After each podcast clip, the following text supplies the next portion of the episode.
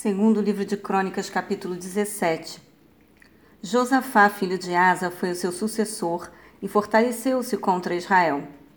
Posicionou tropas em todas as cidades fortificadas de Judá e pôs guarnições em Judá e nas cidades de Efraim que seu pai Asa tinha conquistado. O Senhor esteve com Josafá porque em seus primeiros anos ele andou nos caminhos que seu predecessor Davi tinha seguido. Não consultou os Balins, mas buscou o Deus de seu pai e obedeceu aos seus mandamentos, e não imitou as práticas de Israel. O Senhor firmou o reino de Josafá, e todo Judá lhe trazia presentes, de maneira que teve grande riqueza e honra. Ele seguiu corajosamente os caminhos do Senhor. Além disso, retirou de Judá os altares idólatras e os postes sagrados. No terceiro ano de seu reinado, ele enviou seus oficiais Beniail, Obadias, Zacarias, Natanael e Micaías para ensinarem nas cidades de Judá.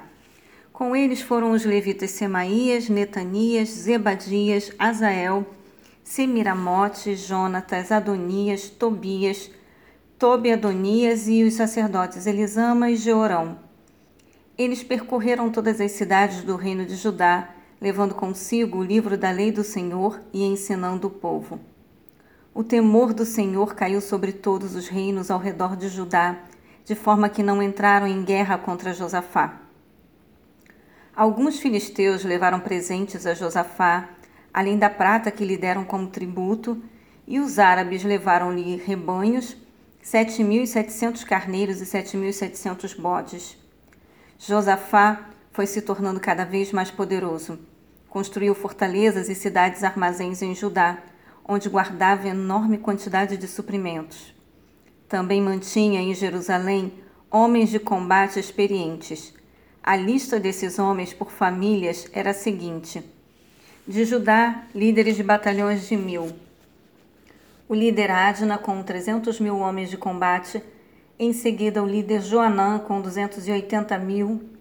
Depois Amazias, filho de Zicri, que se apresentou voluntariamente para o serviço do Senhor com duzentos mil.